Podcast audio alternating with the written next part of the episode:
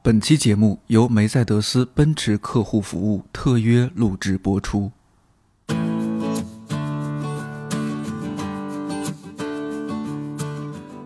你好，我是看理想的音频编辑颠颠。你正在收听的是一档每周四更新的泛生活播客《看理想电台》，希望这里能够成为你晾晒心情、找到共鸣和听见生活更多可能的小阳台。微博互动，欢迎艾特看理想电台。要放飞自我。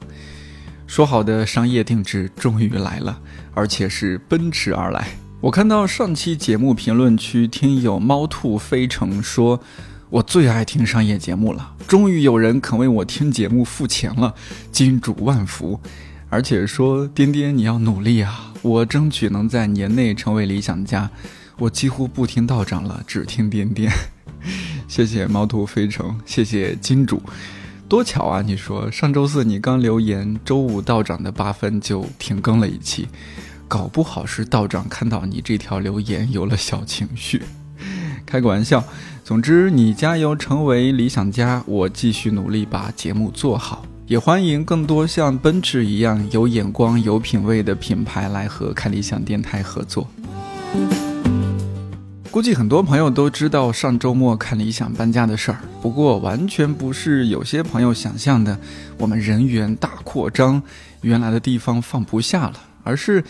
一方面租金到期，另一方面经过这几年的探索和尝试，我们发现，对于看理想来说，做一家小而美的公司，专注策划制作精良的音视频节目，做有价值的内容传播，这对我们来说是特别重要的事儿。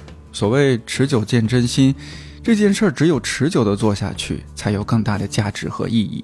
现实点来说，搬到新的地方也可以给我们这个小团队节约一些不必要的开支，好钢用在刀刃上，比如给我们涨涨工资啊！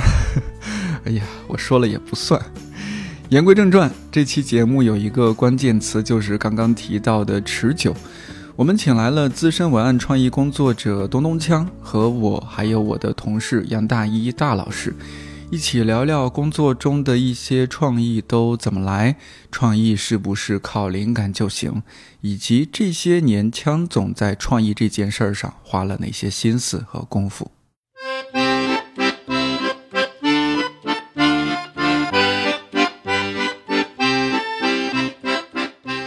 今天这个阵容有点像串台了，看理想电台、文化有限、宇宙牌电饭锅。哎，做这个就是做播客节目，对我来说啊，有一个一直没有迈过去的坎儿，或者说一直做的不太顺利的地方，就是。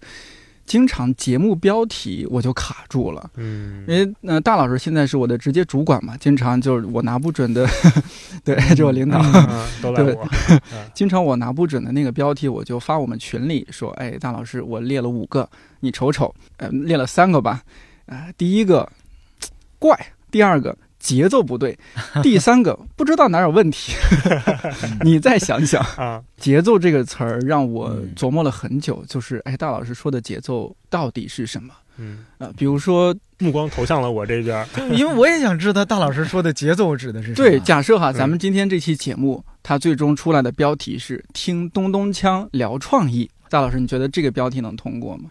有点没意思。哎，你看，这是，哎，那我再换一个，呃，题目二，听东东锵如聊如何持久的做好创意工作，像论文，你把东东锵仨字换了试试，听梁文道聊，哎，有点意思啊。我这得辩解一句啊，就是颠颠说的这几个标题，我们平时反馈，就虽然节奏是东什么东西，我有的时候我也说不清楚，但是我有时候觉得这东西不对，我能感受到它可以更好。是啊，有的时候就像刚才我们说那几个，你这个内容它没毛病，嗯，但是它不够吸引人，因为我觉得标题它不是一个论文的综述，它首先得承担着吸引人点进来它的功能。那这个功能就我觉得拆分成两点，一个是让招人喜欢，一个让人能看懂，这是我觉得一个标题最重要的两点。一会儿枪总可能就是我们看有没有什么可以一起讨论的啊？我觉得现在很多的标题有一个问题就是。包括是我们很多编辑起的标题，就是会显得编辑特别厉害。他起一个标题是那种最奇怪的，就是那种欧式长句。他的逻辑是什么？是说，哎，我起的这个句子把我想说的都说到了，观众看不懂，他就会好奇，他就会点进来看我这篇文章，他就会爱上我。但是这个逻辑，我觉得还得爱上他，喜欢上我吧，就是这个逻辑，就非常有问题。嗯，首先的第一步就是观众没看懂，观众好奇不成立。我觉得在现在这个新媒体，就是我们现在这个面对的这个媒体环境里面，观众看不懂，观众就走了。嗯，所以经常我就是咱们在讨论标题的时候，我会说这个标题太绕了。这就是节奏不对，哎，对，他也经常说我标题太绕了，因为我们现在阅读的逻辑，它不是一个字一个字的一二三四五那么读下去的，我们是一个一群一个一群的看一个标题，嗯，我们是从一句话里面摘出几个字来组成我们脑子里拼出来的那个东西，所以当它是一个很复杂的句子或者是一个很平的句子的时候，它无法起到吸引人的那个作用，嗯，所以就有问题。我说的就是听了之后也不知道下一期标题该怎么起，对，只能说出哪儿不对，但是怎么改我也不知道。对，就真的很难。嗯，我真没想到我们这期播客会从一个学术探讨开始。对，难得嘛，三台串台啊。这个标题这事儿啊，其实得这么说，以前标题没有这么重要。说以前是什么标题呢？嗯，哎，对，这反面就是另一个问题了。从什么时候标题变得这么重要了？嗯，其实就是当。标题变成吸引用户点击的唯一信息的时候，哎，它就变得这么重要了。甚至大家可以想想，在微信公众号这个东西出现以前，在微信公众号文章成为大家阅读的主要的媒介形式以前，标题都没有这么重要。以前有过标题党这个说法吗？没有，以前没有的，就是从微信公众号文章变成我们阅读的以及传播的主要的。媒介形式的时候，它才变得这么重要。为什么？因为在朋友圈里，我看到一篇文章，在点进去之前，标题是我得到的唯一信息。哦，就是我标题是你判断我点不点击它的唯一的理由。这个时候，如果我们同时又不得不把阅读量，实际上微信公众号文章的阅读量就是点打开率，是吧？是，打开就是胜利，因为打开阅读量就会加一。哎，是。这个时候，你的标题要完成的全部使命就是让他点进去，嗯，甚至它跟你的内容匹配不匹配，它它是不是完美的匹配了你的内容，有的时候都没有那么重要。嗯，不是有很多这种开玩笑的这种标题党吗？对，是吧？对，所以这种标题的出现跟媒介形式的发展是有着非常密切的联系的。嗯，而关于这种承担了吸引注意力啊、吸引点击作用的标题该怎么写？我原来总结过啊，在我出的那本文案书里边，我们就不提它叫什么名字了啊。文案的基本修养，哎，懂事。叫什么？那本书里其实我总结过，嗯，四个有：有关系、有好处、有意思、有期待。而且这四个呢是有层级之分的。嗯，有关系是最厉害的，没有人能够抗拒一个跟你有关系的标题。嗯，对，放假通知。这个里 对，还不只是放假通知。如果你看到朋友圈里转一个标题，文章标题，放假通知前面写的是，呃，看理想，呃，春节放假通知，有，你一定会点开的。是，还有什么三十岁以上的人注意了？是的，有道理。哎，这就是有关系嘛，就没有任何，就是而且那个关系越具体，你就越没办法抗拒它。如果有人写上你们家小区。嗯，什么楼号、楼层都给你写出来一个标题，说住在某某小区多少号楼几层的住户请注意了。疫情期间咱别开这玩笑，太可怕了。我不信你不打开，哎，是有关系，是有关系。其二是有好处，怎么个有好？处？就是有各种利益驱动你打开。什么学会这三句话，年薪翻一倍，嗯，是吧？对，因为你你的当然我说这夸张了，你看可能不信了，嗯。啊，但是就是说学会这三句话，双十一给你省两千块钱，嗯。啊，这样的标题大家会觉得这是有好处的，他就有可能打开。嗯，如果比这两个更次一些的是有意思，有意思，就是好玩嘛。但是好玩本身也是一个承诺，就是我预感到它里边会好玩，这是一个承诺，其实。然后呢，第四是有期待，嗯，有期待啊。其实你刚才你们举的例子，说这东西我看不懂，嗯，它八成是只能放在有期待这一层里的，它是凭空的捏造了一个悬念，是吧？就是这东西它到底是什么呢？对吧？它里边说的是什么玩意儿呢？嗯，好奇。这四个最有效的是有关系。当然有一些标题，如果你去研究那些标题党的标题，有一些很神奇的标题，同时具备了这四点。他同时把这四点都给利用到了，它就会变成一个呃转化率、点击率、打开率非常高的标题。嗯，但是我不认为这一定是好标题，是吧？对对对，就就看它内容是什么。是的，嗯，甚至三观是不是有点问题？它有的时候它也不是所有的媒介都有必要这样。如果我们呃，做一本书，嗯，这个书里分几个章节，你那章节标题没必要写成这样，因为他都买了这书了，是不是？嗯，你里边何必再再这样凭空捏造一个期待让他去失望的？哎，可以把妖风写的精彩一点。对，梁文道推荐。哎呀，这就没人买了，有道理，没人了。哟，你们看理想尺度很大呀，可以这样吗？可以，可以，可以，可以。好嘞，我觉得就是这个标题，你看它。就是随着时代的变化，随着媒介环境的变化，嗯，它可能就比如刚才我说的这个原则，也许过两年或者换一个媒介环境，它又不一样了。嗯，但是我觉得基本的原理是这个的。嗯，但是这也是我就是确实是做了好多年广告才才想明白，才觉得自己能把这事儿说清楚啊。嗯，那我们就拿枪总你自己的那个播客来说，《宇宙牌电饭锅》。先说这个标题，呃，不是节目名，我觉得就很有意思，《宇宙牌电饭锅》这个名字一出来，我多少还是有点意外。就是哎，首先因为播客行业，大老师平时也说，哎，基本就是四个字儿。我们看理想出的好几档播客也是四个字儿，是吧？是我的贫乏呀。对。还有像豁然开朗，这个枪总也也去过做嘉宾啊，什么你也熟悉。我们都是四个字儿，但是您这个六个字儿哦，几乎没见过。我还没意识到是六个字儿。电饭锅，对，这可能是预示了我跟独库的缘分。我是看到第一反应想到那个当当初那个相声《宇宙牌祥言》，是吧？应该还是从那儿出来，还是有关系。对，还是有关系的。我就想说什么呢？就不管是一方面是标题，另一方面是我看你每一期的那个呃，不是，刚刚是节目名，再一个就是每期的标题什么，很早，强总从很早就开始有 这个专栏的概念，比如突然访问啊，什么什么种种的。大会啊，对对对对，包括里面的音乐，我们也平时做节目强调这些，里面强总音乐用的有点，一听就是有一定阅历的人放的歌，对对对对对，就说老呗，这说那么含蓄。说到强总这个播客名字。我个人我自己分析过，但是没跟您聊过。你说，你说，我觉得有这么一个东西，为什么让你觉得有意思，或者说这个节奏起来了？对，它有一个反差在里头。嗯，首先这个，比如小孩大会，我就特喜欢这个，为什么呢？因为小孩和大会天然我们不会放在一块儿。嗯，当它放在一起的时候，就产生了一个冲突。这种冲突你就觉得哎有点妙。嗯啊，然后小和大，小孩大会，它都是一个。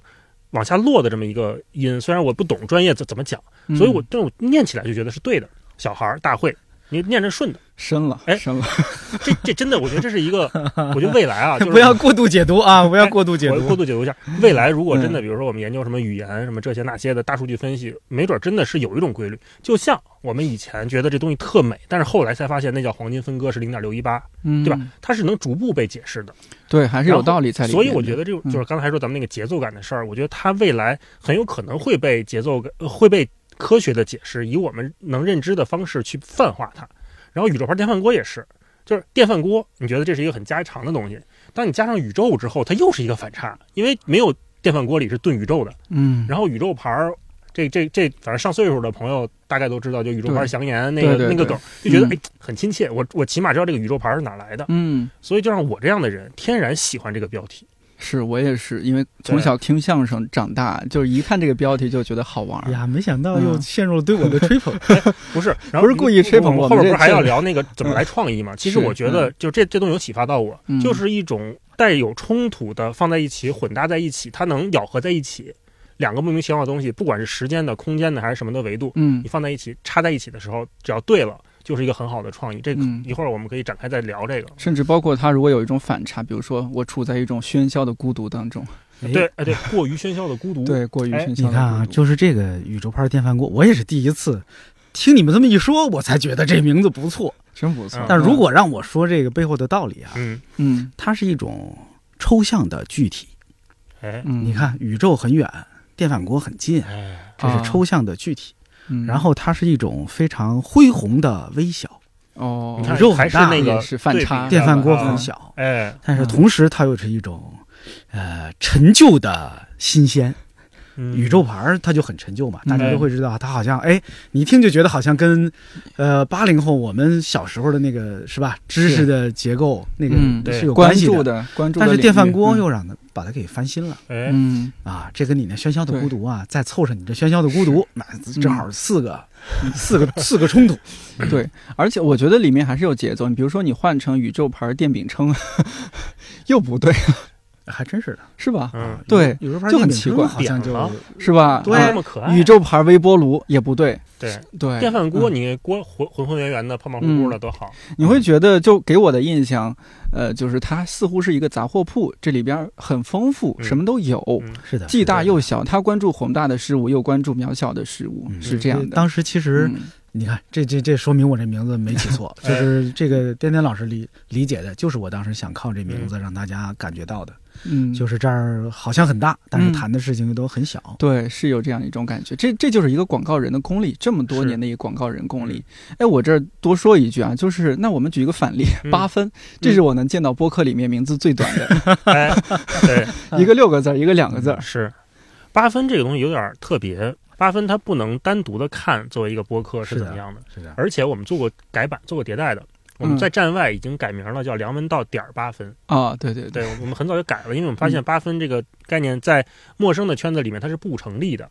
那这个从哪儿来的呢？就是从最早的开卷八分钟，道长说，那到看理想，我们再做一节目叫八分，当时还没有播客这概念，或嗯者我们当时还没听说这概念。然后呢，我们说您是做八分钟啊，还是怎么着？本来刚开始想着做八分钟，后来发现八分钟根本聊不明白一件事儿，那就越做越长，我们就把 slogan 改了，就叫嗯知识只求八分饱。嗯，我们说就不要吃的太多 啊，所以就叫八分下来了。嗯然后再到现在，其实八分它跟梁文道它是绑定在一起的。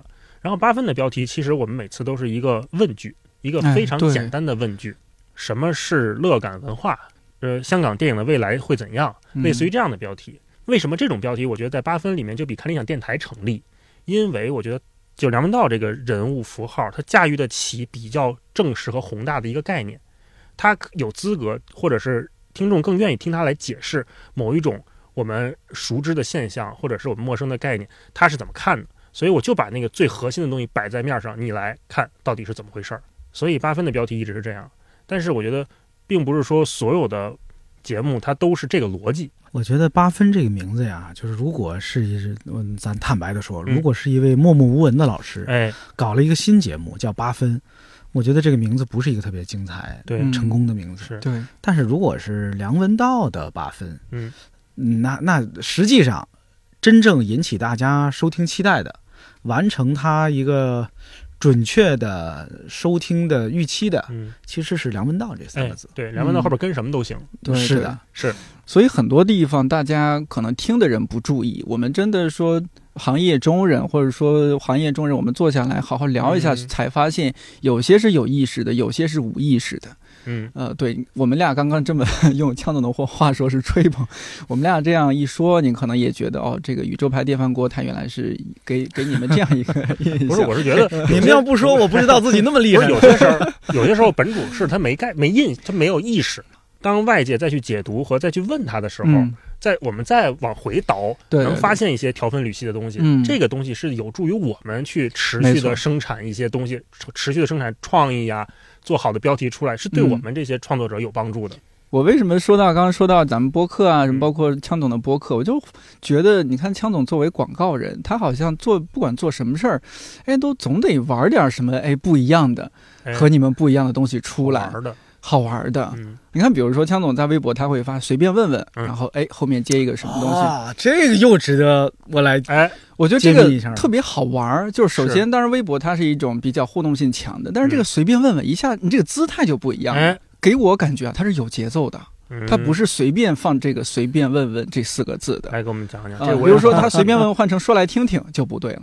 来，枪总讲讲吧。这个随便问问啊，确实是一个，在我心里，它是我自己在微博上开的一个互动栏目。专栏。你看，它有固定的格式，嗯。它有固定的玩法，嗯。它甚至有了固定的关注。嗯。就是我一发这随便问问啊，就有很多人趴在底下等着看别人说什么，嗯。嗯，这就是已经养成了大家这么一互动习惯。但是对我来说，就是你刚才说的是随便问问这四个字，这四个字呢，在他之前，其实我试过几种别的说法嗯嗯，啊，比如类说似于什么我就问问啊，什么什么什么，有个问题问问啊、就类似这样的。哎后来发现还是随便问问最干脆利索。呃，又容易被记忆。为什么呢？嗯，对，他没有太多的道理。嗯我说实话，就是刚才也谈到那个问题，就是你说宇宙牌电饭锅这个，现在是吧？这个颠颠老师在吹捧，我自己也觉得怪不错的。嗯但是其实起这名字的时候没想那么多，哎，嗯。我自己这用在我身上未必当得起，但是我见过很多创作的高手，嗯。我觉得他们最后啊，嗯，他们的经验，他们的积累不是以理性的形式存储下来，哎。嗯，他们变成了附着在他们身上的那个手劲儿，哎，嗯。呃，或者说用那个相声演员、曲艺演员他们的说法啊，这叫尺寸，嗯。嗯。写出来就是尺寸呐、就是整个的那个曲艺界啊，嗯。他们就这个词儿是一个核心，呃，核心科技，就是同样的一句话，你说出来这个尺寸它就好嗯。啊。你看那捧哏的是吧？嗯？他每句话他都在节骨眼上，嗯哎，每句话都在那个嗯。节奏里，他的情绪都对，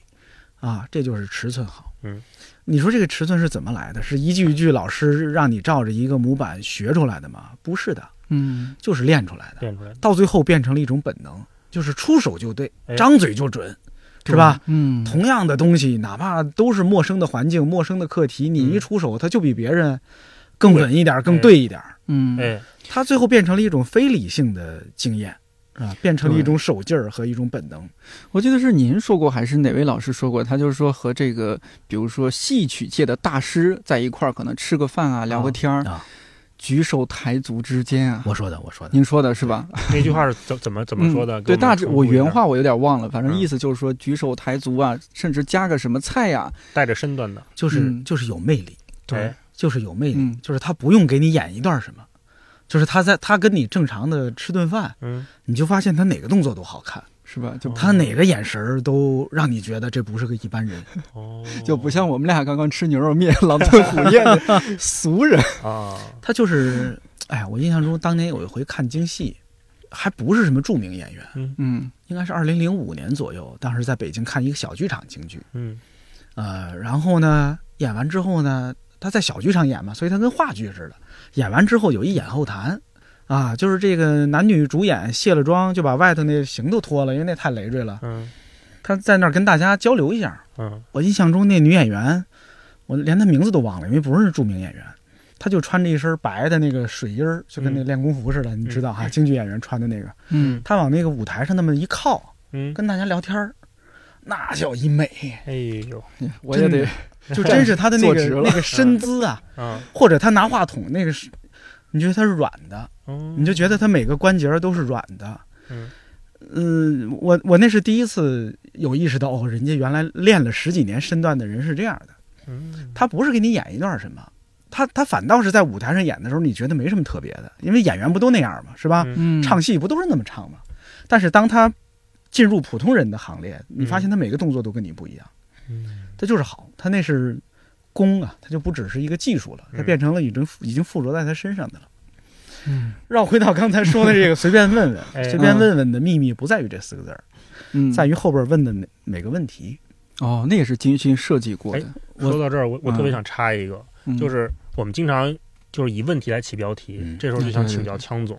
我经常和我们同事聊哈，我觉得有些问题你是硬问，就是你明明已经有了观点，你甚至他能把一个陈述句硬加一个问号，比如周日不应该休息吗？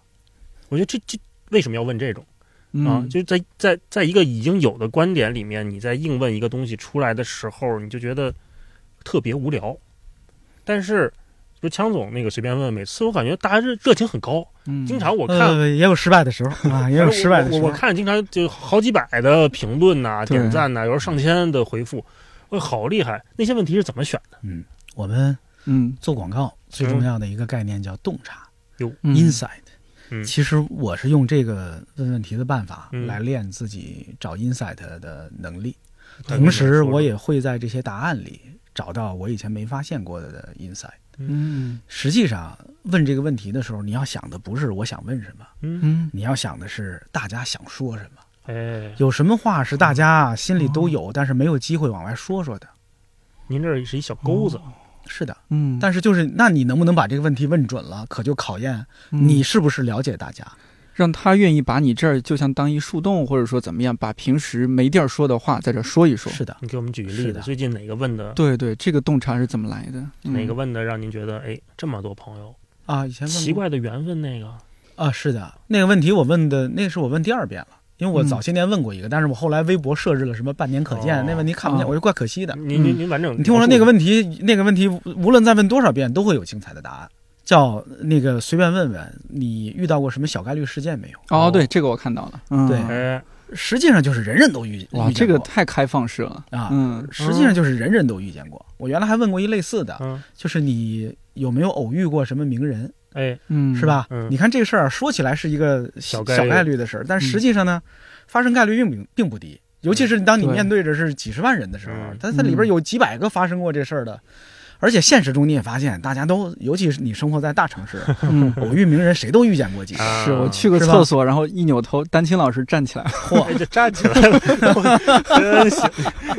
这个画面已经，哎呦，不能细想。就反正是就是这种话题啊，嗯就说你可能就是你平时没有机会，或者你没有一个人给你一台阶儿，说让你在公开场合一下，说说这事儿，哎嘚瑟一下，对对对，嗯是吧？嗯就他背后其实是有洞察的，哎，就是哪些话题是大家愿意说的，嗯哪些话题是大家有很多我们广告界的那些 social campaign 也是这样的，就实际上就是为什么那些呃那些什么算命的，啊，让你自己晒自己的。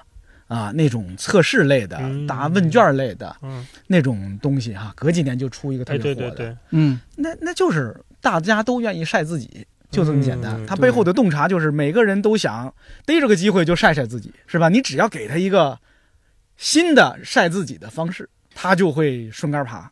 关键是说把大家这个动机给诱发出来，但是这个前提是你要有很深刻的洞察。嗯，这个呀、在以前，就比如说在传统媒体的时代，嗯。这种对于洞察的挖掘能力和把握能力并不那么重要，为什么呢？因为以前那个受众接受讯息的是一个是一个单向的。哦，对对对，没有办法互动，少。就，你在电视上播什么，他看什么嘛，是就这么是是简单。他又自己又没有选择权，没错，是吧？嗯？那现在可不是了，现在就是他选择权是在人家手上的。嗯。那他看哪个，打开哪个，一万多链接他点哪个，这些都是你得想办法设计的，它是有一个互动的过程的。嗯。这就导致这种互动洞察的挖掘变成了每一个内容创作者的必修课。它嗯不再只是什么广告人、创意人要学习的，哎，真的是，嗯，有的时候我对我们做内容写个文案，你做个开屏，做个嗯。banner，对。那一句话文案怎么写，是吧？这这都是需要去找着那个核心的洞察。嗯但是就就每次很难，有的时候我们会陷入一个两难啊，就问问枪总怎么办？有的时候我觉得这是不是只有我我有这个问题，或者这是不是只是洞察了我自己，洞察了我们这四四五十个同事？我们只洞察了同温层的这些人，对，或者有的时候是不是我们盲目揣测了一波人，洞察的不准啊？那这种情况怎怎么怎么去校准自己那个洞察的雷达？就多失败几次就叫成，还还是得多试。是吧？嗯这只能试。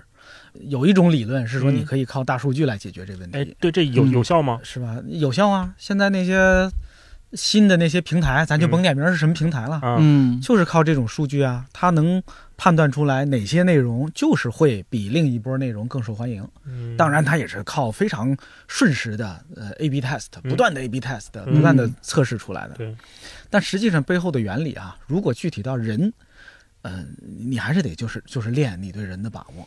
嗯第一个啊，就是谁也没法代表所有人，对，每个人都只能打到跟你相近的，或者说你比较了解的那一小圈人。嗯。嗯、以前呢老说啊，做广告、做创作、做创意的人都要特立独行，都要什么鹤立鸡群。嗯。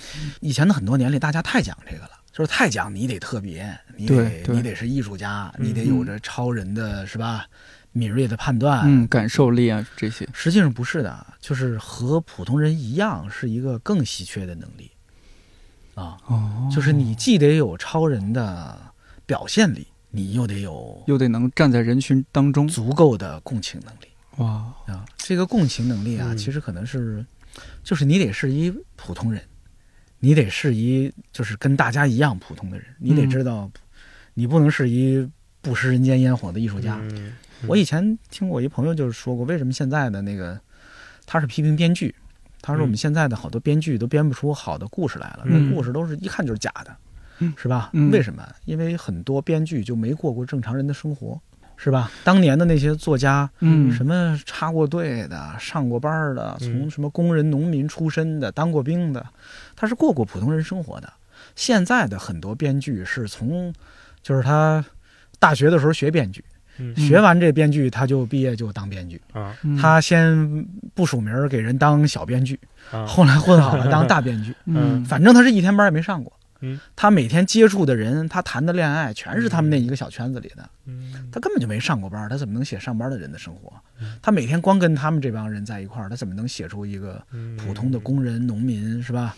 一个企业家什么之类的，他写不出来。嗯，你说这个让我想起来，您在文案的基本修养里边那本书里边有有一个让我印象特别深刻的地方，就是说，您和公司的同事就聊起来说：“哎呀，我觉得呀，咱们公司招的人啊。”得招点坏孩子，对呀，哎，全是好孩子，全是这个一路顺风顺水的上来的。毕业，学习对，当时那个让我也是有点震到了，就觉得哎，怎么会这么想这个事儿？就今天您在这儿稍微展开讲讲，比如说您刚刚说到一个情况，就是有可能一部分人他的生活是高度同质化的，嗯，比如说你在一线城市、二线城市，你上大学之后，大家生活是高度同质化的，那怎么办？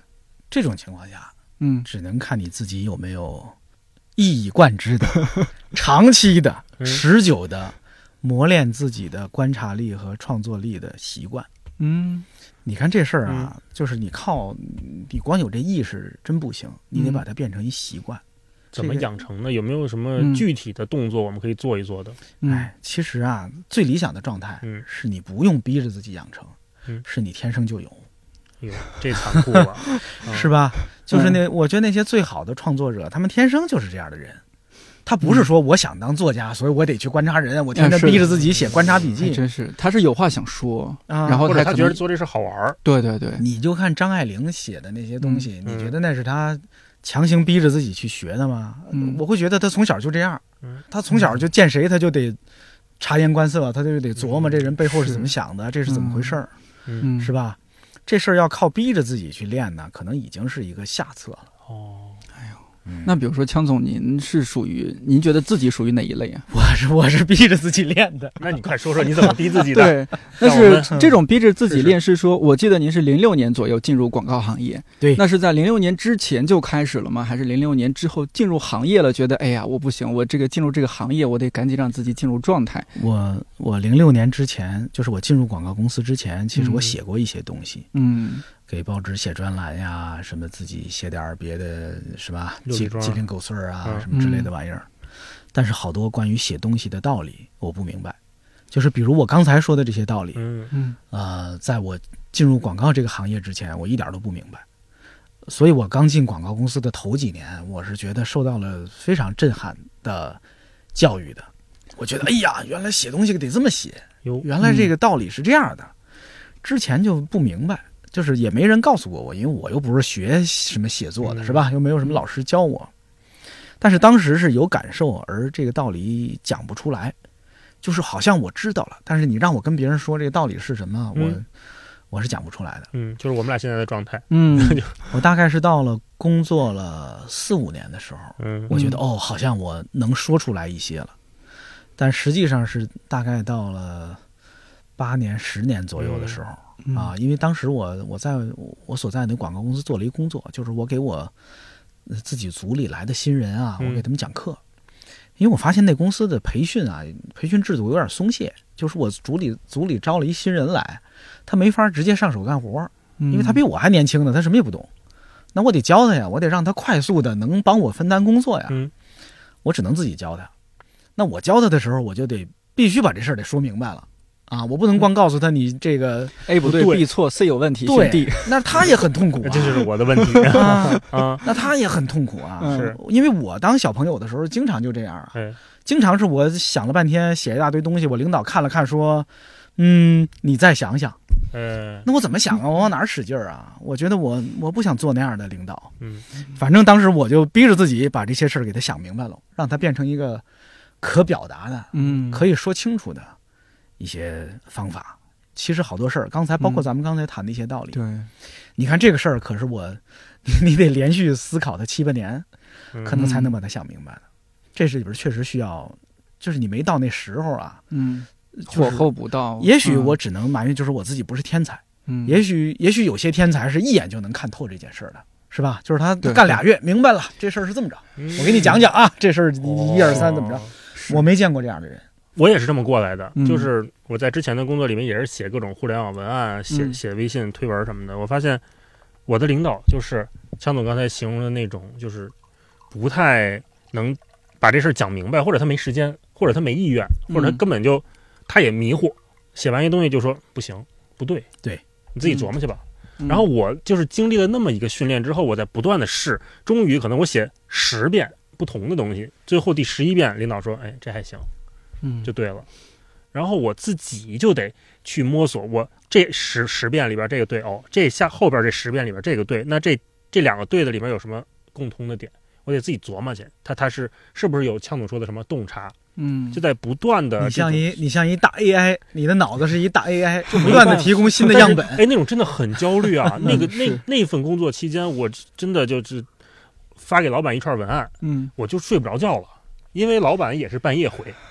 老板半夜两点多钟回说太卷了，这时候我就慌。你看啊，那时候得到最多的几种反馈。啊：第一，你这个不行；嗯，第二，还不够好；哎，第三，你再想想。啊。这都不是最可怕的，嗯，最可怕的是我自己来吧。哎呦，对对对，但是这种往往往就经常发生。你听我说，谁都受过这样的打击。我猜，反正就是我这一行的广告文案，嗯。广告文案，以及我觉得相关行当的那个年轻人都受过这样的打击。我也无数次非常沮丧，嗯，就是最后啊，我写了三天，落一个我自己来吧，嗯，就是彻底的否定，我太沮丧了，彻底的否定。啊，就是就是我连跟你说的意义都没有了，嗯，太可怕了。但是我后来也碰到过一些年轻人啊，就我说我自己来吧，他的反应是好嘞，拜拜，行。哎，那您来着，好累。对，哎，可是自己来这个呢？你从这个领导的角度讲，他他说得通啊，对吧？我我我自己写，我起码知道我要什么。嗯啊，它是一个对领导或者对公司来讲，它是效率最高的解决方式。是，但是那也是一种偷懒，其实，嗯，这也是一种，但没有没有真正解决问题。对，这就像情侣两个人吵架，吵到最后，姑娘说：“哎，算了，我自己去吧。”啊，我改还不行吗？是吧？对，男人说：“你你说啊，怎么回事啊？为什么会吵架？”哎。不想和你说，别说了，好吧，就这样吧，是吧？堵住了，堵住了，对，这事儿没有办法继续往前走了。你说到这个观察，我们还是首先也多说一会儿吧。你像刚刚咱们一块儿吃饭，包括之前我几次见呃见强总啊，他都哎拿出手机随时拍照啊什么的啊，我都觉得你应该接个手机广告的。欢迎那个有关厂商来找我啊。对，你说这是一下就拿出手机来，哎，这个拍一下，那个拍一下。这个按在我印象中，我这个不是任何的性别偏见啊，这确实是和女生在一起吃饭，女孩会拍的多一些。我从来不拍自己呀，我什么时候也不是拍自己一下啊。人家女孩也不是拍自己，人家也是吃饭之前先让手机先吃。嗯，这是不是也是一种好习惯？嗯，你看到的只是一部分。哦，我的包里，嗯，还有什么？永远放着录音笔，哦，永远放着手机之外的照相机。哦。啊，早些年间还永远会放着一支笔和一个笔记本，纸质的笔记本。现在现在不用了嘛？现在在 app 里就那个什么了，就随时准备记录些东西。这个这个习惯持续了有十五年以上了，有十五年啊，这么久，就是包里随身呃带相机，随身带录音设备，充电宝带嘛，这不得都得非常重，非常重，嗯。所以就是生活的素材就都记下来了，然后自己还会再翻翻、再整理，还是说你这个东西是怎么用它？有一些会就是有定期的整理哦，但是也有一些是不定期整理，但是它也都存在那儿。就这么操作的一个契机是什么？十五年前发生了什么事儿？不是，是因为我自己记性不好，我总觉得我自己的，我总觉得我自己记忆力很很差。我见过很多过目不忘的老师，嗯，比如嗯，鹦鹉史航老师。哦，史航老师，就他能叭叭叭大段往外背书，你说可怕不可怕？太可怕了！他看那么多书，他叭叭叭往外背。我们俩做节目，他那个，我现在这溢出来了吗？这是你，你跟他提任何一个演员，任何一电影，他就开始给你背啊，背履历，背。我不行，我前几天还说，我干过最可笑的事是我哎，有一回我看一电影，看杨德昌的电影，看，哎呀，好看，好看。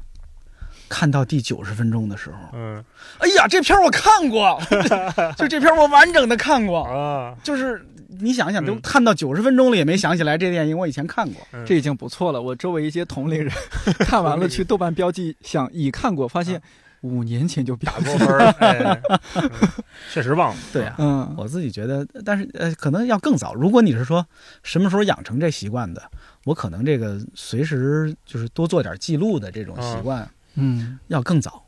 我高中的时候还记日记呢。嗯啊，那时候你看那时候的日记啊，很多人记日记是写心情，是吧？对啊，啊，感慨啊。我我从那时候记日记就是流水账。哦，今天早上七点起床啊，去操场跑了两圈儿。嗯，中午吃的什么？嗯，晚上哪个课老师没来啊？放学之后跟谁一块儿回家？记这些。那个时候就开始做废虚构了。然后多年之后。就是大学毕业之后好几年，有我当时跟我关系非常好的男生，嗯，委托我说你帮我查查我跟我女朋友哪天分的手。哦呵，这你别人的事儿你也会记载，因为我俩天天在一块儿，所以他的就是他跟他女朋友分手，就有可能导致我当天晚上自个儿吃饭，我可能就会写一个今天他跟女朋友分手了，导致晚上我自个儿吃的饭啊，他自己去哭去了什么之类的，就是这个习惯是一直就有的。这个这不是非常持久的长期主义的一个习惯吗？对，嗯。我也有一个习惯想分享，就是咱不是经常写文案吗？嗯，我是每次看书，我会把那个书里面的金句啊，就是看的时候先做标记。看完一本书之后，我整理到一个文档里边。哦，对对，大老师是有。然后那个文档，就每次比如我们要写个什么文案，我就搜金句时间啊，咵，什么唐诺的、博尔赫斯的，什么什么翁贝托艾科的，全来了。啊，然后比如说上次往群里发发的那么快，我说你打字怎么这么快？我是我是有一个小本儿，就是电电子版电子版，对，这也可以分享给大家一个好，就是如果你有兴趣的话哈，你做文案的话，你把这些就是你看书的时候打动你的句子，你标下来，其其实不不费劲，对，关键是每次你都做这个小动作就行，你把那个文案记下来，然后我我那天盘算了一下，我两年我大概每周看个半本书吧。两年下来，我那个文案的那个笔记大概里边有二十万字哇，嗯，二十万字足够应付我们日常做那些文案的创作了。就比如说找个金句啊，然后比如说你你想搜个什么观点呐，谁谁谁曾经说过呀，哎，特别好用。哎，你要说到这儿的话，我我没有你们俩这么先进啊，有电子设备。我是我零一年上初中嘛，然后当 零一年上。好嘞，二十年前，零一年是二十年前了，比二十年前了。对。啊，当时我们那个 零一年我都退休了，我都。不至于。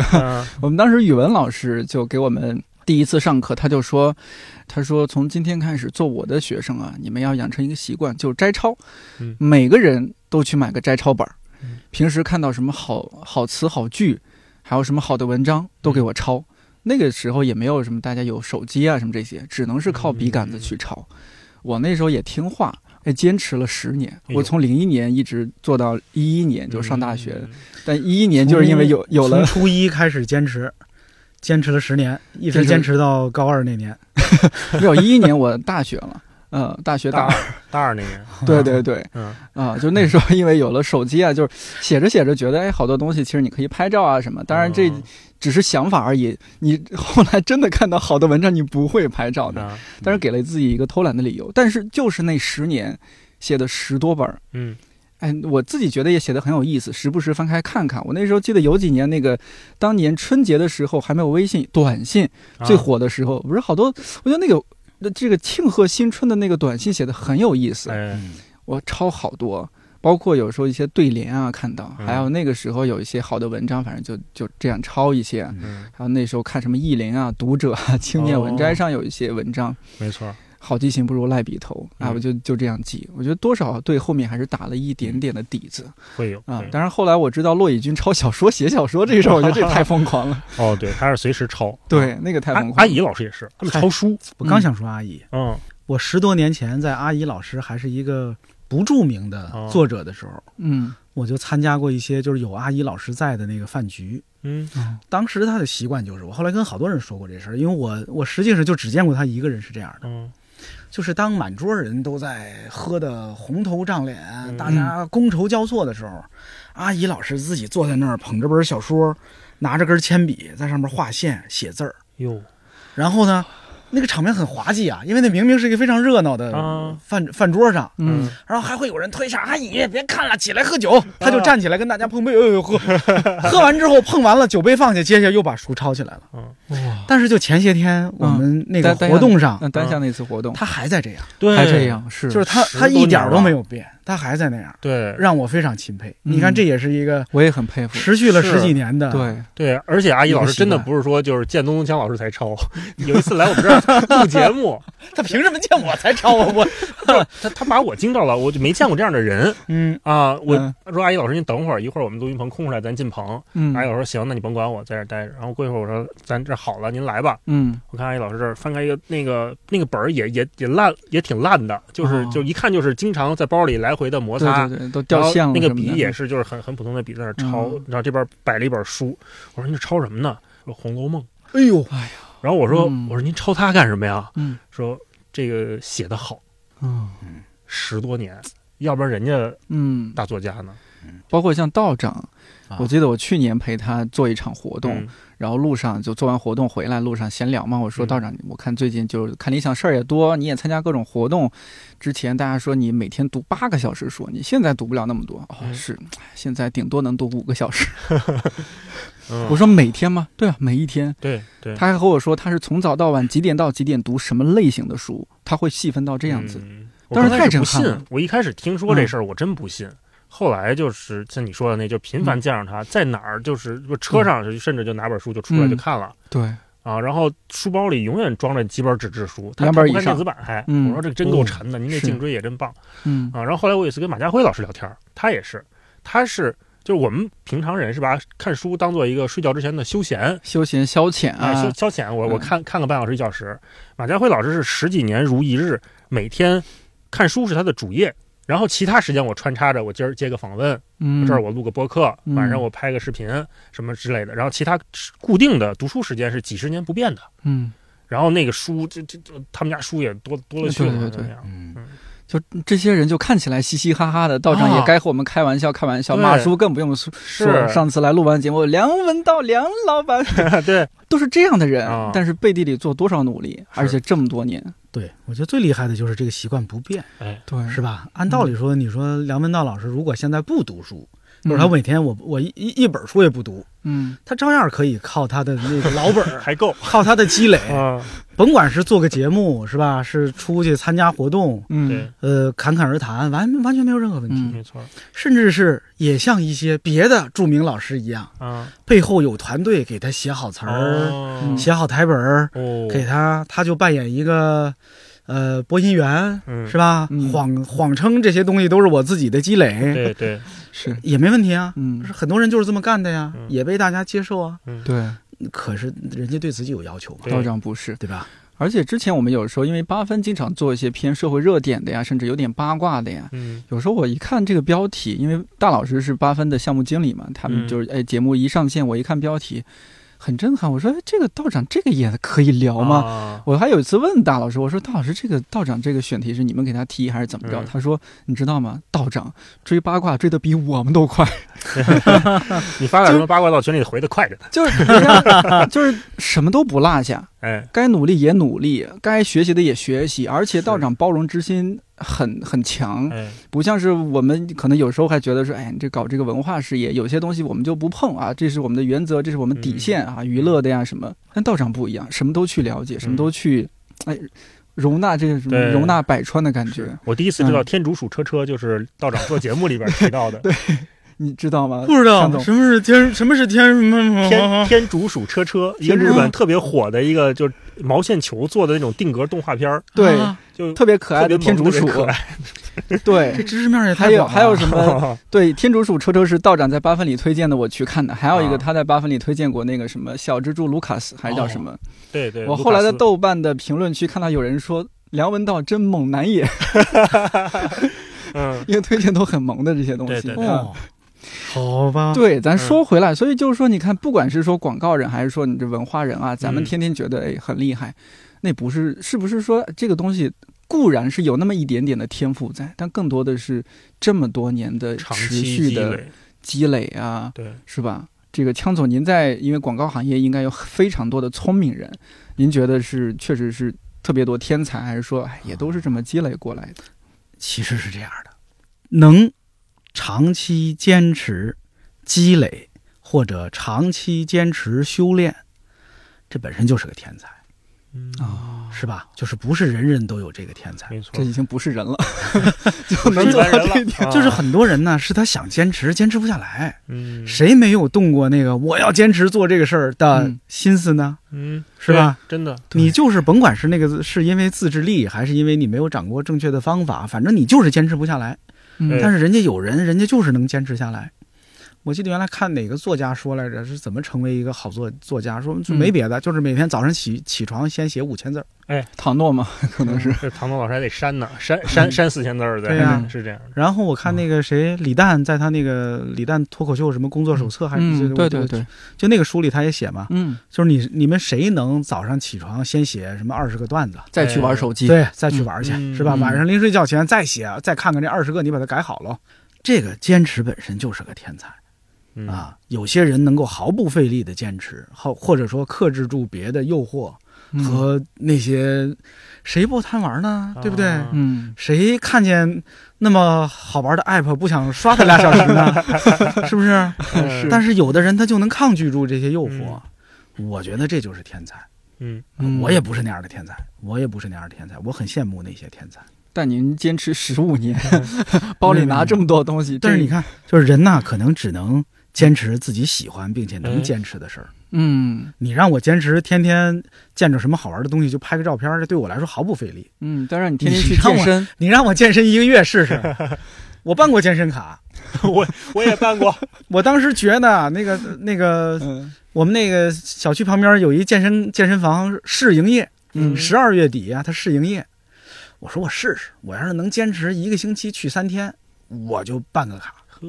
那个星期我真去了三天，嗯，然后我就办了张卡，从一月一号开始生效，嗯，我一月三号去了一趟，嗯，就再也没去，就是最后一次，对，直到那年十月份左右，人健身房给我发短信打电话。说您还来不来？这个卡您，我那个时候已经不好意思去了，我那时候已经觉得我哎半年没去，我我总觉得去了人也会嘲笑我，所以我就后来真的没去，我就认。就活该，就是我觉得那是我应应该受的惩罚，应该交的学费，应该交的学费，交学费，是吧？对，你看，这就是，但是人家也他给你提供了情绪价值，哎呦，提供了一个洞察，给了我一份深深的羞愧 啊！吃一堑长了一智，但是你看人家那些坚持每天去健身的，是吧？嗯，坚持每天早上起来跑步的，对，人家就能做健身博主啊什么的，对啊，我觉得那也是个天才啊，那是个天分啊。是。我见过一个特别聪明的老板。嗯，他面试人的时候，就是看你这个简历啊，他上面如果你有一个，比如说你钢琴十级，嗯，这个人首先在这老板这儿出面就过了，嗯啊，然后我们再说业务的事儿。后来我跟这个老板聊过，我说怎么就就这个这么打动你？对啊，二胡十级不行吗？哎，一样一样，我就是没说二胡，什么十级都行。哎，真的是真的是什么十级都行，因为老板逻辑跟枪总刚才说的一样，嗯，这个人但凡能坚持一件事儿。干到十级，嗯，肯定不是普通人。对对对，嗯，他遇到困难和挫折的时候，跟正常人面对同样的困难和阻碍，态度不一样。这个人在工作里面一定能成点什么事儿，嗯，所以在他这儿的起评分就高。所以你看，这个持久的东西，就是时间的力量，真的是在不同人的身上会体现出完全不同的价值。而且能能给你带来很多意外的收获。我当时就是去面试的时候，我我当时写的是二胡十级啊，然后 还是还还是忍不住把他凡尔赛了出来，是不是？得 Q 一下，因为因为真的，后来那个老板问我，就是他还问了说，你能不能用简单的几句话把二胡是个什么东西，你给我说说明白了？哎，本期节目的片尾曲放一个你拉到二胡，我一直想来着，他拒绝我。你当众表演过吗？这些年你当众表演过？这些年没有。大学毕业之后，基本就没没再没再练了。就是就那个老板，他给我印象很深刻，就是说你拿几句话，你给我说说二胡在乐队里是干什么的，你把这事给我说清楚。等于这两个问题问完之后，面试结束了。哎，我好奇你怎么回答的？就是这这这还是说乐队里面就是弦乐是干什么？有弦乐，然后有管弦乐，有弹拨乐。那二胡是作为弦乐其中的主要乐器。那这个主要乐器它负责一些比较旋律性的柔优美的东西，然后在乐队里面是一个很重要的地位。说到这就行了。嗯，它考验的是你对一个外行人能不能把你们这内行人的话说清楚。当然，你不在长期的你干这事儿的话，你可能也说不清楚，就照着课本念了。这事儿的逻辑是这样的。嗯，我以前就说过，我觉得一个人呐，有时候你去饭馆吃饭，嗯，你会发现那些特别好的服务员，是吧？他就是这饭馆的服务员，但是他就是特别好。哎，你看起来他又机灵，他对你又好，他跟这些客人们又嗯融洽，很融洽。就这种人干什么都能干好。我真的觉得一个人能能当好饭馆的服务员，他什么工作都能干好。对，因为往往决定一个人工作干得好干不好，不在于那些具体的技能，而在于这个人一些基础能力。嗯，这些基础能力可能是他之前几十年在各个领域里在用各种办法练出来的、磨出来的，是吧？攒出来的。那个东西才重要。技能是最好学的，而且很多东西是其实各个行业通用的。你像你，你那会儿也说到说给小孩说，那我帮你弄吧。小孩，哎，好嘞，走了。哎，好像是年年轻一辈的，就我有时候看到一些新闻啊，说这个年轻一辈的刚入职场的孩子，他相对来说没有那么有耐心啊，或者说更更容易和上级叫板啊，或者说觉得看不惯我就撤。不是之前也有这样的一些习惯。你说这这个有时候吧，我我把他往好了想，说，哎呀，这个新一新一代的这个朋友啊，他有一些自己独特的。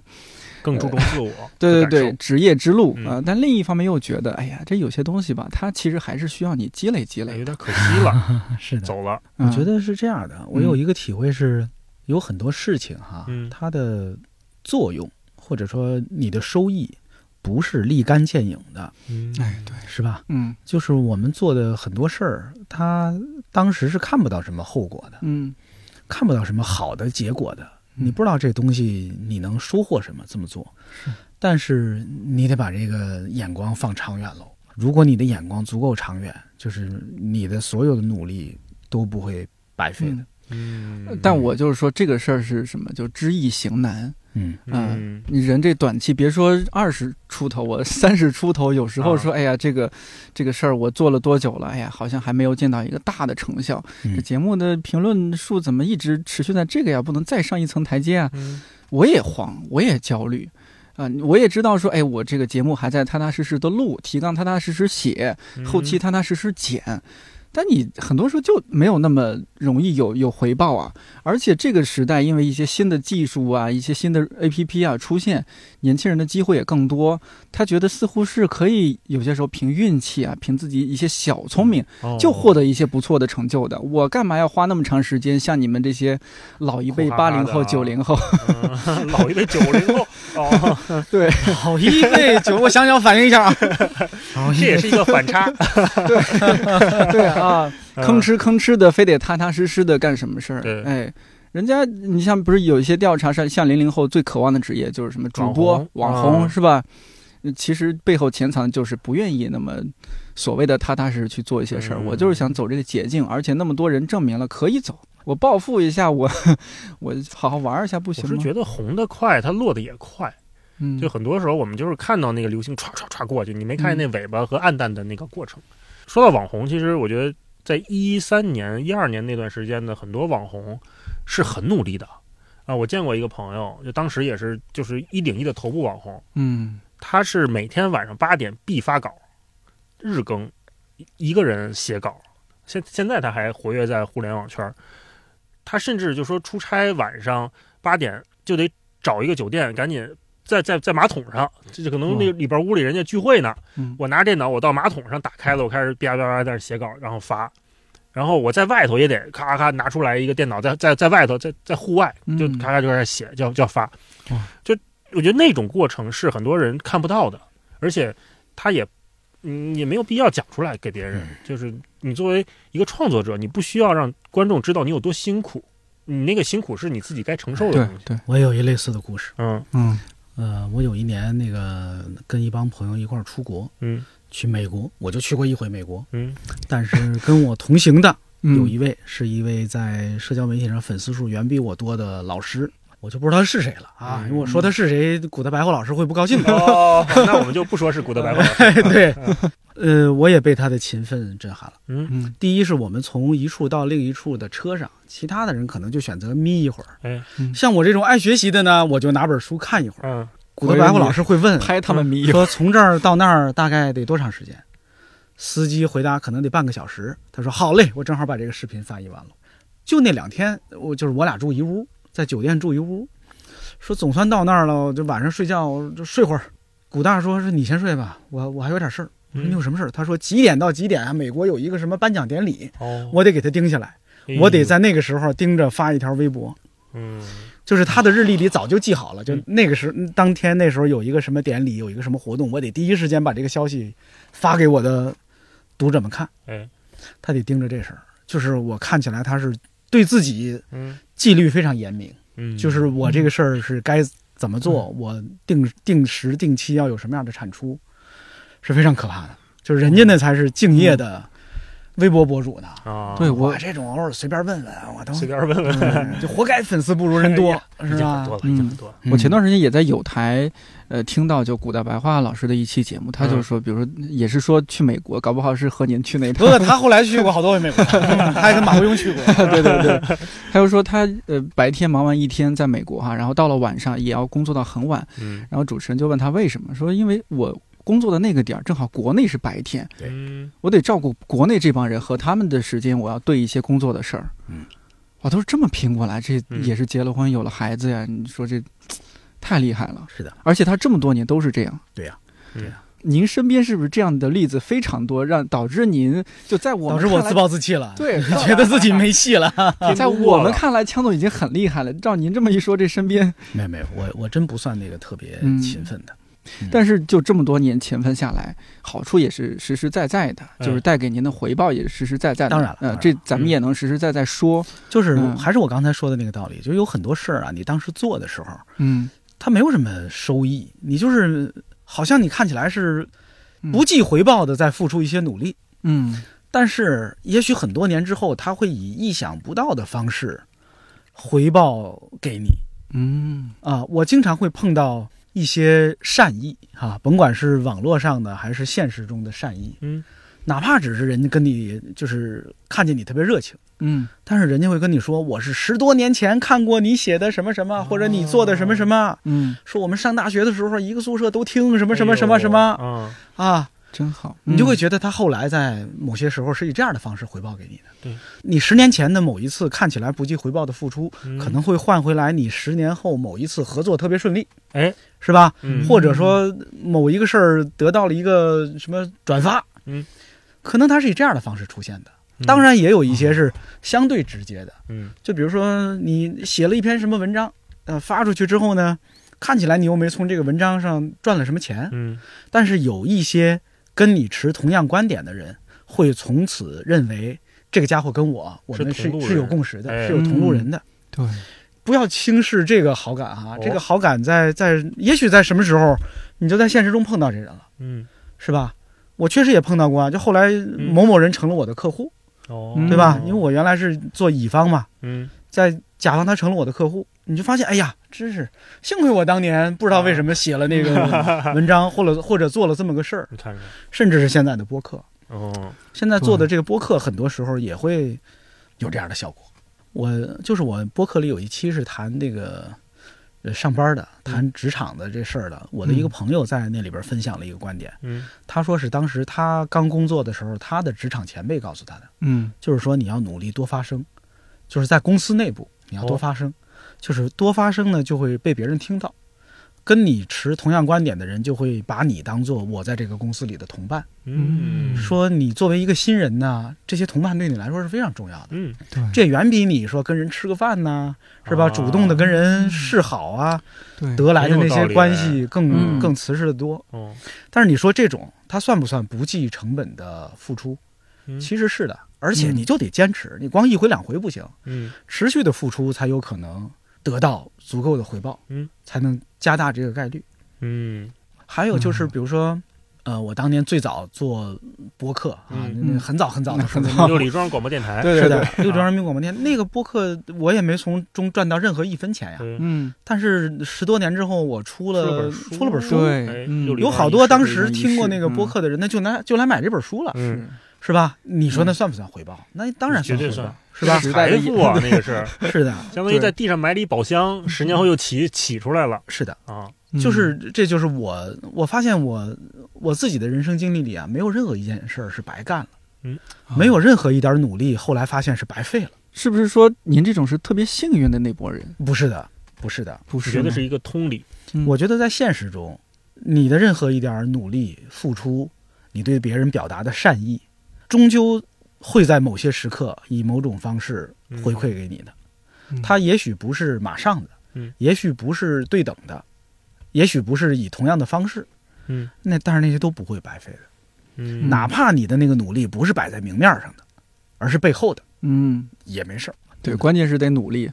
这个事儿会不会变成一个毒鸡汤？不会，我不那么认为。就是就是，你看，如果我们把它往老话上说，就叫善有善报，恶有恶报。对对对。但是这个听起来就像是一个，是吧？好像是一个冥冥之中注定的事儿。其实不是，它不是一个。说某一个主观的意志在控制这个事儿，而是在现实中积极的努力就会得到积极的回报。这个我完全同意啊。这个我我也再举个例子吧，就是这也是我经历的一个事儿。就我刚毕业工作那会儿，就是在媒体嘛，在媒体非常的不忙的一个事业单位，然后每天下班了呢，我就听说北京那会儿有好多读书会，嗯，我说读书会，那我我也想去听听，因为没见过这些作家。包括没见过活的枪总，我六里边一，我说去看，我说去看看。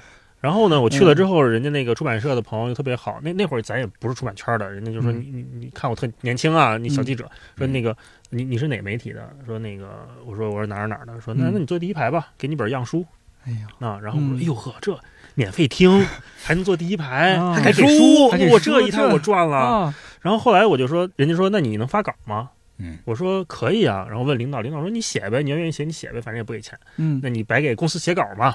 我说那我写，写写稿，然后写稿完了，然后那出版社问我，那你你给他们拍照吗？嗯，我说我可以拍，然后我也我也不会，但是我可以拍，我试试啊啊！我坐第一排嘛，我比那后边的读者我有点优势，对吧？我就问公司借了一相机，填单子什么借一相机，然后背着吭哧吭哧的到那儿给人拍照，然后拍了几张之后呢，我就。私信给给东东枪这样的老师哦，真的呀？对，我当时不认识的，然后我就说，哎，这个是今天读书会我给您拍的照片，就所有的作家都特别好，真的没有一个不回我的，对，都不错。对，然后我就说这是照片，反正就是也拍的没有，就是现场记录嘛，您别嫌弃。啊，当时也认识了好多好朋友，包括咱们的共同的朋友都是。对对对，当时也我们就这么认识的，是吗？啊，对呀，我们俩也是，咱俩也是这么认识的。对，也是这么认识的。你看这这真的是回报。你说，然后时隔了十年，我们坐在一起，再再来聊这一期节目的时候，都有共同的回忆。嗯，我就觉得哇。那会儿真的身体上是疲惫的，而且我那腰好像就是那会儿累坏的。嗨，就是就是因为背的书啊，把腰给背背的相机，相机很沉的。后来就是公司相机，枪总那背那么重，人家也没说腰出。没错，但是我好着呢，底底子不好。对，那真真的是会有回报。就是有的时候我们太局限在那个及时的反馈了，因为现在什么都反馈的很快嘛。但是当我们把这个我们的付出不要那么强求有及时的回报的时候，你自我先满足一点点。然后你把它放在这儿，就跟强总一样，你把这盘这个财报你就埋在这儿了。你什么时候起起来，谁起起来，以什么方式起起来不重要。对，到时候出来的时候，它依然金光灿烂的，非常夺目。嗯，哎呀，如果这么两位嘉宾也分享了，我说到这儿也勾起了我的一段 些许回忆，我我也分享分享。要如如果这么说的话，你看。我零九年上大学，然后呢，我受我，我再算算啊，零九年上大学，一年初中，每一提到每一个具体的年份都是对我的侮辱。我跟你说，那会儿我是职级是，对我，我这个受家里我我妈影响，这个从小对这些语言方面的东西比较感兴趣，听相声啊什么的。零九年上大学之后呢，我就哎无意之中知道学校有个广播台，我就去面试。然后呢，这个面试的时候呢，我们山西人啊，前后鼻音不分，人容。对，我的这个本名呢，最后一个字它是个后鼻音。嗯。然后呢，我就念成一个前鼻音，还非常的自信。哦。哎，比如说我我我叫张，比如说我叫自己名字都能念错，嘿，对，太不分了这也。比如说我叫张淑峰，我说学长好，学姐好，我叫张淑芬。啊，等会儿等会儿等会儿，你再说一遍。哦，我叫张淑芬，张淑峰。张淑芬，对，啊 反正总之这是一个一大原因吧。嗯，小伙也固执，对，你还入选了，你们学长学姐也是没听明白，没有，学长学姐也分不出来。广播站呀，没有，然后我就被 pass 了广播站，哦，被 pass 了啊！欢迎你进入广播站。哎，不能这么说。对，然后我就被 pass 了。有，然后呢，我就这个心里特别大的遗憾。嗯，我这个呃本职的专业是日语嘛，然后我就觉得我还是很喜欢这一块事情，很想说让我。日语里没有这样的音是吧？日语里没有，没有，没有，没有，没有，没有。你说的是汉语拼音啊？对。然后我就觉得我不服气，我还是希望自己声音回荡在校园里边，吵吵那些学弟学妹。我放歌。对，然后我就去修了一个选修了一个普通话教程，一个四川老师教的，嘿，但人家普通话还标准，反正比我标准。嗯。哎，选修了，选修了一个一个学期还是什么？第二年就是我大二的时候，我就哎。二进广播台，哎，这次还比较顺利。哎，学长学姐好，还是我，我叫张书峰，改名了，改名了。对，未进广播站改了个名儿，对，这就进了。反正接下来我简单说，就是说，因为我实在太喜欢这个事儿，喜欢在这个麦克风前边、话筒前边说一些什么，和大家表达一些什么，那就从一零年开始就学校一直做。我搞最后就是主业就是广播主持专业，日语是选修的感觉，跟你现在干的一样。对对对，所以就是为到后面就是有一天突然道长说，呃，把我叫到办公室说，我们准备做这样一个播客。哎，我看大概大概是他看到我那个简历上有这样一段经历，说，你看你能不能搞？那就开始对呀，汇报了。我又想起来一个，你看我们互相激发了。好好，今天就多讲故事。我呃，前一段时间我不是去他们那个最近的某喜剧的综艺栏目是吧？对对，我也不提他具体的名字。好的啊，我去那个综艺栏目的录制现场。嗯。呃，就是实际大家从那节目里也会看到，我在现场，我忘了听谁说了一句来着，不知道是他们那些呃主创团队里的人，还是我们这这这几位当时都在现场的这几个蹭节目看的人。评委说：“你看这些留下来的演员啊，都是身上有活的哦，而且到最后一到了比赛阶段，都开始亮活了啊。那什么叫亮活呢？就是这个会跳拉丁，那个会街舞，那个会弹吉他，那个会什么音乐剧。”啊，那个会什么什么玩意儿，嗯，都开始亮活了。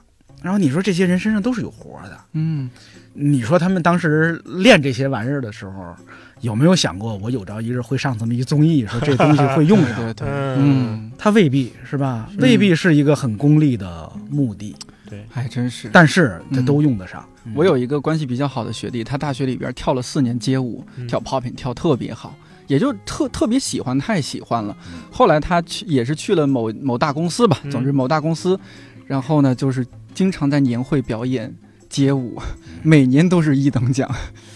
啊，拿了不少奖品。对，在你在一个公司，在一个公司工作嘛，你通过这样活动是吧，让大家认识你，就是你的品牌价值的这叫什么加持是吧？个人品牌价值也加持了嘛。说那小伙哎，就是那个那个部门是吧？哎，这个质监部门的那个会跳舞那小伙是吧？哎，有一个人设在那儿也不一样。嗯，裁员的时候先想起来他了，这人不能裁。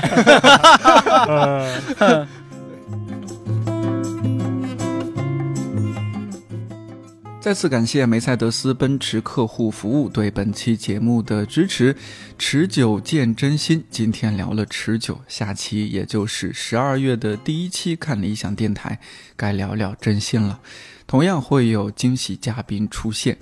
节目最后再推荐一下枪总那本文案的基本修养。我几次处理二手书都没舍得卖，见字如面。正文内容就不说了，甚至很多小节标题在我看来都特别有意思。比如，让我们指鹿为马，没有谁能发明一个洞察，一流的糖衣本身就是炮弹 等等。感谢你的收听，也预祝阅读愉快。看理想电台，我是颠颠，祝你早安、午安、晚安。我们下周四再见。